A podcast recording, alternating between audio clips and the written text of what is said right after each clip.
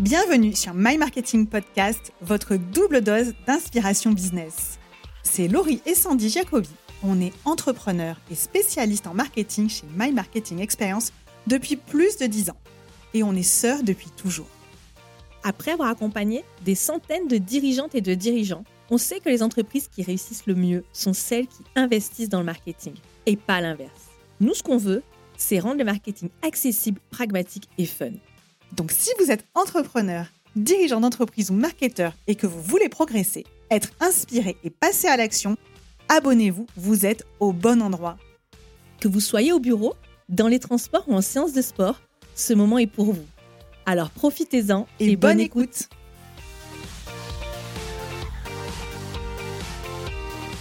Bonjour et bienvenue sur My Marketing Podcast. C'est le break d'intersaison, mais rassurez-vous, la prochaine saison arrive bientôt. En attendant, découvrez notre série de rediff rekiff au travers de nos meilleurs épisodes, ainsi que des épisodes exclusifs enregistrés pour d'autres podcasts qu'on aime beaucoup. Bonjour et bienvenue dans ce nouvel épisode de My Marketing Podcast. Aujourd'hui, c'est un épisode un peu particulier, mais qui vous sera très utile si vous accueillez ou si vous envisagez d'accueillir un stagiaire ou un alternant en marketing dans votre entreprise. Pour beaucoup d'entreprises, accueillir un alternant ou une alternante en marketing, c'est une solution qui est vue comme très pratique pour faire tout ce que, en général, ils n'ont pas forcément le temps de faire ou pour gagner du temps dans euh, la mise en place de leurs actions marketing. Effectivement, c'est tout à fait possible, mais attention, il y a quand même pas mal de déceptions à la clé pour les entreprises comme les étudiants si on croit que cette solution est miracle et que c'est une solution à tout. Donc dans cet épisode, je vais vous parler tout d'abord des erreurs à éviter lorsqu'on accueille un alternant dans son entreprise ou un stagiaire, on va dire stagiaire longue durée. Je vais vous proposer des types de missions qui sont à la fois utiles pour votre entreprise et intéressantes pour l'étudiant, que vous pourrez lui confier, on va dire, en toute sérénité. Et je vais vous partager également notre méthode d'onboarding quand on accueille un stagiaire ou un alternant en marketing et qui fait qu'aujourd'hui, eh bien, ce sont en général, je dirais à 90% des collaborations qui se passent bien.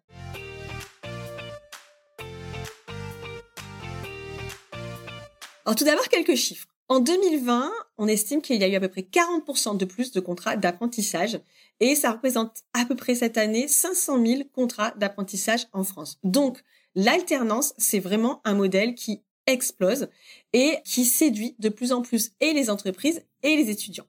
Alors, pourquoi cette hausse? Eh bien, rapidement, je dirais qu'il y a plusieurs explications, mais l'explication principale en France, c'est qu'il y a une prime à l'embauche de 5 à 8 000 euros qui a été mise en place par le gouvernement en 2020 et qui fait que bah, ces contrats d'apprentissage sont devenus particulièrement attractifs pour euh, les entreprises. Côté bah, côté étudiant, c'est un moyen pour eux de financer leurs études. Et pour ma part, ce que je trouve le plus intéressant, c'est d'engranger de l'expérience parce que comme ça, une fois diplômés, eh bien, ils auront déjà accumulé de l'expérience et on va dire qu'ils seront plus bankable sur le marché du travail. Et du coup, pour beaucoup d'entreprises, la solution du recrutement d'un alternant marketing, c'est très, très séduisant pas uniquement d'un point de vue financier, même si c'est attractif, mais euh, elles perçoivent souvent ça comme la possibilité d'avoir une ressource en interne dédiée à leur marketing, ce que souvent elles n'ont pas, et pour euh, trois ou parfois quatre jours par semaine, avoir quelqu'un euh, qui va pouvoir s'en occuper et lui déléguer tout ce que elle n'a pas le temps de faire. quand je dis elle, c'est la direction générale.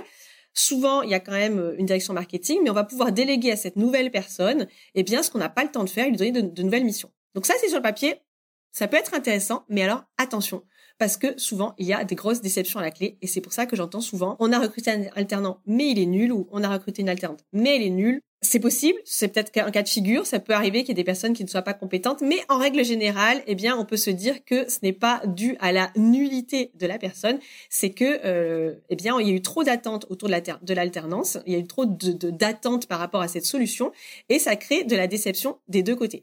Donc du coup, ce que je vous propose, c'est de déjà de sauter dans quelles sont les erreurs à éviter pour arriver à la fin de l'alternance et de dire en fait il, il ou elle est nul.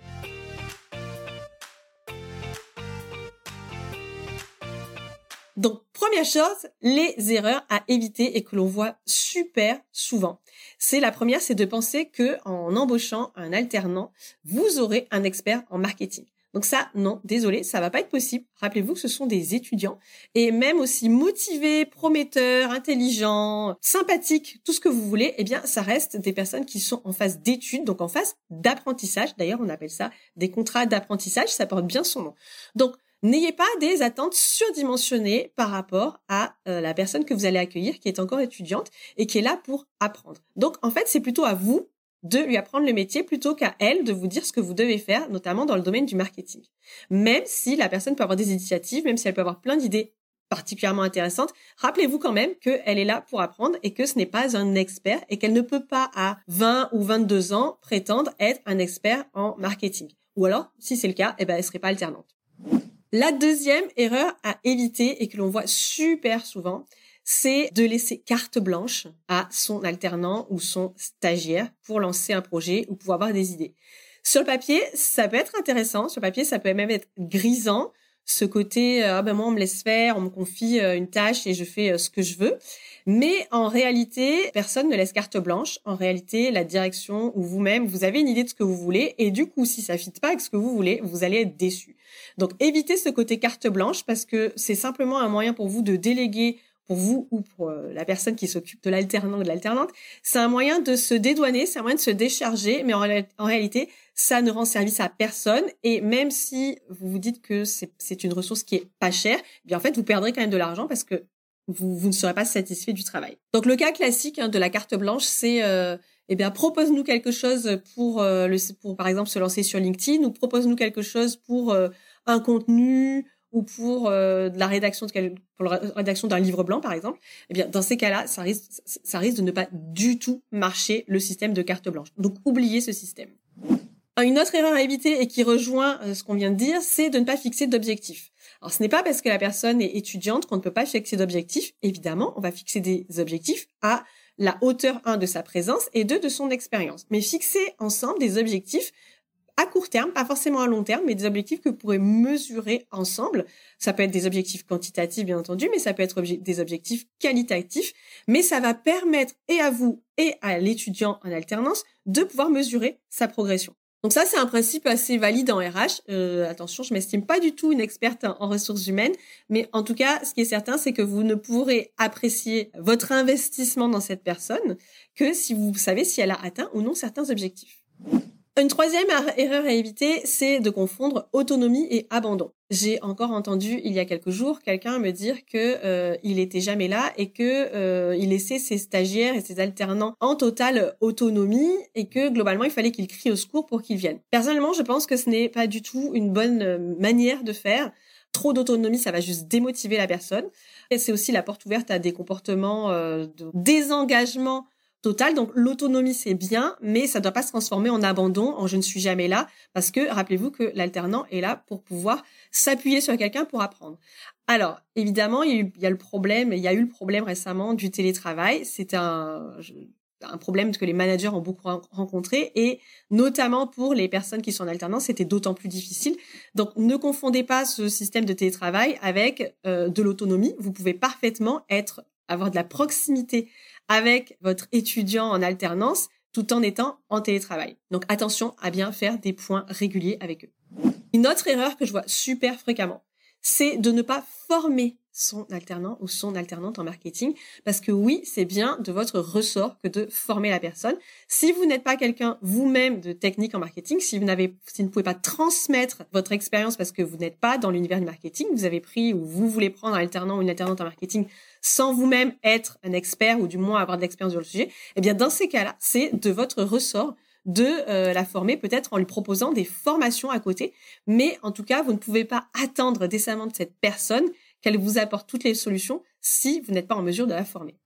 Et une dernière erreur à éviter, euh, celle-là elle est vraiment très très commune, mais je vais quand même la dire parce que elle est tellement basique que tout le monde l'oublie, c'est de ne pas apporter un accès facile aux informations essentielles en marketing, par exemple, à tout ce qui est charte graphique, à tous les éléments de la marque, à tous les éléments de, langage, tous les documents à télécharger, les templates, euh, vos offres, euh, tout ce qui est les outils divers, les mots de passe également. Eh bien, la personne qui est en charge votre marketing doit absolument avoir accès à ces ressources sans courir derrière pour euh, les avoir.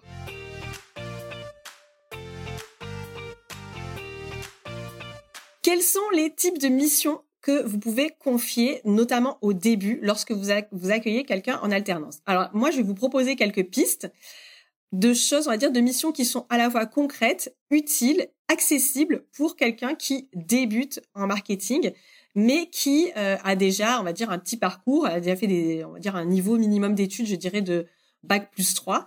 Ça va vous permettre, vous, de tirer un bénéfice rapidement de votre collaboration et à la fois, ça va faire monter en compétence votre alternant ou votre alternante. Donc, ce que je vous propose, ce sont souvent des, des, des, missions qui ne sont pas faites régulièrement en interne et qui sont pourtant très utiles, qui vont vous donner accès à des informations dont vous avez besoin pour vos prises de décision notamment. Et comme vous n'avez pas le temps de le faire, vous avez la tête dans le guidon, vous ne les faites pas ou votre équipe n'a pas le temps de le faire non plus. Donc, dans ces cas-là, ça tombe bien. Vous avez cette personne qui est arrivée ou qui va arriver dans votre entreprise et qui peut s'en occuper. Donc, une première mission, c'est de faire une étude de concurrence. Ça, c'est finalement peu souvent fait ou peu souvent à jour. Ça a été fait il y a quelques années ou il y a quelques mois, mais ça n'a pas été mis à jour. Donc, proposez à votre étudiant de, ou votre alternant, pardon, de réaliser cette étude de concurrence qui va vous permettre bah, de garder un œil sur vos, vos concurrents, sur vos concurrents, de voir ce qu'ils font de bien, de voir là où vous êtes meilleur et de pouvoir affiner votre positionnement. Un autre type de mission que je peux vous proposer, c'est de faire un mini audit de votre site internet. Donc là, ça va vous permettre de bénéficier d'un œil neuf. Proposez-lui une méthodologie pour le faire. Si vous n'en avez pas vous-même, ça se trouve facilement. Vous demandez-lui de faire des recherches, de, de, de définir quelle est sa grille d'évaluation d'audit. Ça va lui, lui permettre et à la fois de se former et derrière de vous livrer un audit, certes peut-être succinct de votre site internet, mais en tout cas, vous aurez déjà de la matière, quelque chose que vous n'aviez pas auparavant. Ce que vous pouvez également proposer, c'est de faire un audit de vos comptes sur les réseaux sociaux. Comment ils peuvent être améliorés? Est-ce qu'ils sont complets? Voilà, de faire quelque chose d'assez, de beaucoup plus poussé. Alors par contre, c'est une erreur de penser que parce que on a entre 20 et 22 ans, on est forcément un champion du monde en community management et en social media. Donc si la personne n'est pas familière, eh bien proposez-lui de se former, d'aller explorer, d'aller se documenter avec euh, ou des formations en accès libre ou même des formations payantes pour savoir comment optimiser les comptes sociaux. Vous pouvez également lui proposer de, des missions comme l'optimisation de Google My Business si cela fait partie de votre stratégie, si le SEO fait partie de votre stratégie. Eh bien, confiez-lui quelque chose qui est très limité. Alors, quand je dis limité, c'est pas en termes d'impact, mais dire à quelqu'un, regarde comment on peut utiliser et optimiser Google My Business, c'est beaucoup plus euh, précis que de lui dire euh, regarde comment on peut optimiser euh, notre stratégie SEO et comment on peut être en numéro un, voire en position zéro sur Google.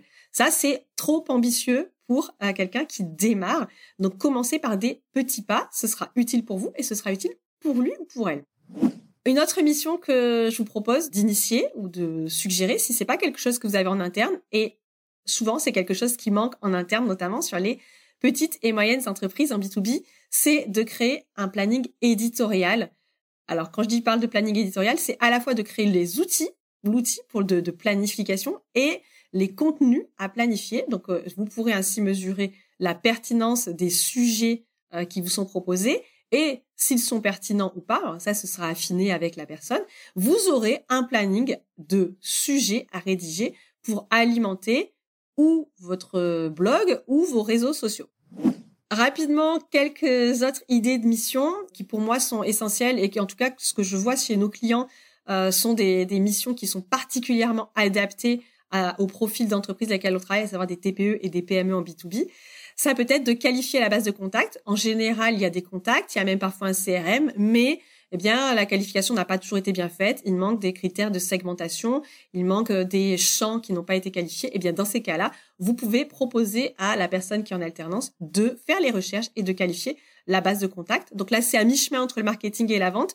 Mais honnêtement, pour travailler sur des bases de contact depuis maintenant de très, très, très nombreuses années, je peux, vous assurer qu'en marketing, on ne fait pas grand-chose sans une base de contact qui est bien qualifiée. Euh, notre mission qui peut être vraiment super intéressante, c'est des études comparatives pour chercher une nouvelle solution. Ça peut être euh, une solution par exemple un CRM, mais toute autre solution liée au marketing. Eh bien, si vous n'avez pas le temps de faire cet investissement, pas parce que vous n'avez pas le financement, mais parce que vous n'avez pas le temps de chercher la solution, proposez à la personne qui vous a rejoint en alternance de faire cette, euh, cette première recherche à partir d'un cahier des charges, bien entendu. Vous pouvez également lui proposer de cartographier les influenceurs, donc tout ce qui est médias, podcast, YouTube, euh, influenceurs sur LinkedIn ou sur tous les autres réseaux, qui sont pertinents dans votre secteur Pourquoi c'est intéressant de le faire? Parce que après, vous pourrez vous appuyer pour les approcher et voir s'il y a des collaborations possibles. Mais ce premier travail de cartographie est essentiel. Et un dernier type de mission que je peux vous proposer, c'est de créer, de, de, leur faire, de lui faire créer des templates et des supports qui seront ensuite utilisés par toute l'équipe. Ça, c'est quelque chose qu'on voit très souvent. C'est une certaine désorganisation. Il n'y a pas un modèle type pour tout le monde. On utilise des templates, euh, chacun un peu le sien dans son coin. Euh, templates de proposition commerciale, euh, les visuels sur les réseaux sociaux, c'est les bannières LinkedIn ça manque de cohésion au sein de l'entreprise, eh bien, vous avez une personne qui va être en mesure de vous apporter de l'unité, d'uniformiser tous vos supports et de voir les créer. Donc, n'hésitez pas. Je vous rappelle que d'ailleurs, on a un template de proposition commerciale qui est euh, disponible librement au téléchargement. Vous pouvez donc aller euh, le télécharger et demander à la personne qui vous a rejoint de, euh, de l'adapter pour votre entreprise.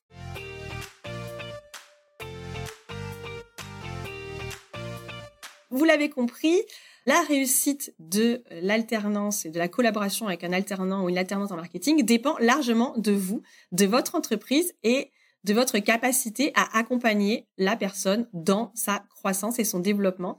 Euh, chez My Marketing Experience, là, je vais vous partager comment on fait. Donc, on est une petite entreprise, on ne peut pas euh, passer énormément de temps, euh, on peut pas passer six mois et vous non plus à accompagner une personne pour lui montrer tout ce qu'on fait, comment on le fait. Mais par contre, on estime que c'est de notre devoir de le faire et d'assurer la formation.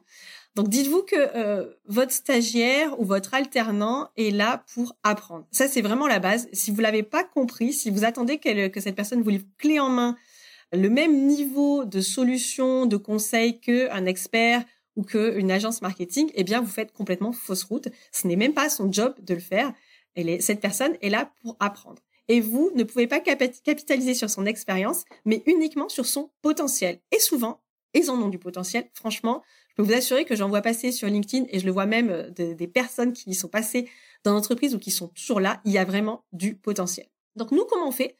Eh bien, on a, euh, on a misé sur un pack de bienvenue, c'est-à-dire que euh, lorsqu'une personne rejoint notre équipe pour un stage, en général c'est assez euh, long, on prend plutôt des stagiaires au minimum, minimum quatre mois, et on ne prend qu'une personne à la fois. Donc ça c'est vraiment notre politique parce qu'on veut s'assurer que la personne soit bien encadrée et reçoive tout ce dont elle a, elle a besoin pour s'épanouir. Et puis aussi, soyons honnêtes, que en accordant euh, beaucoup plus d'attention à une personne, ça permet de maximiser le retour sur cet investissement. C'est un peu froid dit comme ça, mais euh, c'est pourtant la réalité. Donc dans ce pack de bienvenue, eh bien en fait, on va inclure tout ce que la personne doit savoir ou avoir déjà vu quand elle arrive chez nous. Et pourquoi c'est intéressant? C'est intéressant bien sûr pour nous parce que euh, la personne va être plus rapidement opérationnelle, mais c'est aussi intéressant pour l'étudiant qui arrive parce qu'en fait, cette personne, elle ne sera pas prise au dépourvu, elle sera pas tout le temps en demande, euh, obligée de demander de l'aide parce qu'elle sait pas comment faire, ce qui peut être une posture qui est très désagréable de systématiquement solliciter, attendre dans son coin pour qu'on nous pour, qu'on nous explique comment ça fonctionne. Donc c'est désagréable parce que on n'a pas l'impression d'être un professionnel et que ben ce sont des professionnels au, même titre que les autres euh, membres de l'équipe et donc il faut leur donner les mêmes, on va dire, chances. Et euh, c'est vraiment un moyen pour nous d'avoir cette, ce, ce, ce, ce, temps de formation et d'apprentissage réduit, du moins sur les outils. Donc, qu'est-ce qu'est-ce qu'on inclut dans notre pack? Eh bien, il y a tous des tutoriels sur les outils que on utilise. Par exemple, il y a des tutoriels pour Mailchimp, il y a des tutoriels pour Canva, il y a des tutoriels pour Notion, ce qui permet bah, d'être familiarisé déjà avec ces outils-là. On a également des procédures liées aux activités que l'on fait, les activités marketing, bien entendu. Euh, il y a la formation complète euh, pour LinkedIn, donc notre formation LinkedIn Expert, qui, qui, est vraiment transverse sur tout LinkedIn et qui permet de bien maîtriser euh, tous les aspects de LinkedIn lorsqu'on travaille dans une entreprise, que ce soit pour le profil personnel, mais également la page entreprise et le développement du réseau.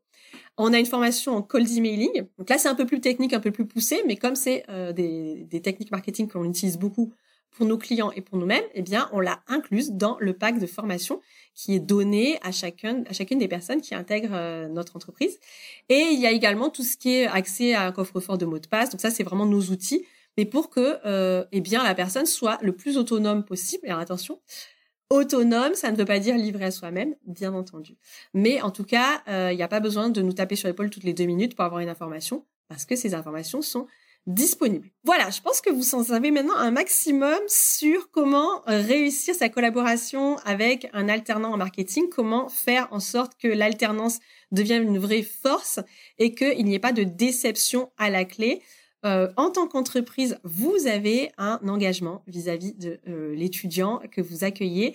Offrez-lui le maximum de chances de réussir et de vous donner satisfaction, de grandir dans votre entreprise et de lui apporter le maximum que vous voulez. Donc non, un alternant n'est pas juste là pour faire tout ce que vous n'avez pas le temps de faire. Euh, bien sûr, c'est tout à fait possible, mais il faut lui donner les clés, les moyens et la formation pour le faire. Donc moi, je vais, euh, je vais même être honnête et vous faire une dernière recommandation puisque c'est ce que nous-mêmes on fait. N'hésitez pas même à investir, s'il le faut, dans des formations. Euh, nous, on le, fait en interne, à acheter de nouvelles formations pour se former nous-mêmes et pour également former les personnes qui sont, alors là, actuellement, c'est une personne, mais euh, ça a été fait par le passé, qui rejoignent même temporairement votre entreprise. Ça n'est jamais un investissement perdu. N'hésitez pas vous avez des questions à les poser en commentaire, euh, j'y répondrai volontiers et pour l'heure, je vous dis à très bientôt. Cet épisode est maintenant terminé. S'il vous a plu, pensez à le partager sur vos réseaux sociaux en nous taguant. Si vous avez déjà laissé un avis 5 étoiles sur Apple Podcast, vous avez toute notre gratitude. Et si ce n'est pas encore le cas, j'espère que cet épisode vous a donné envie de le faire.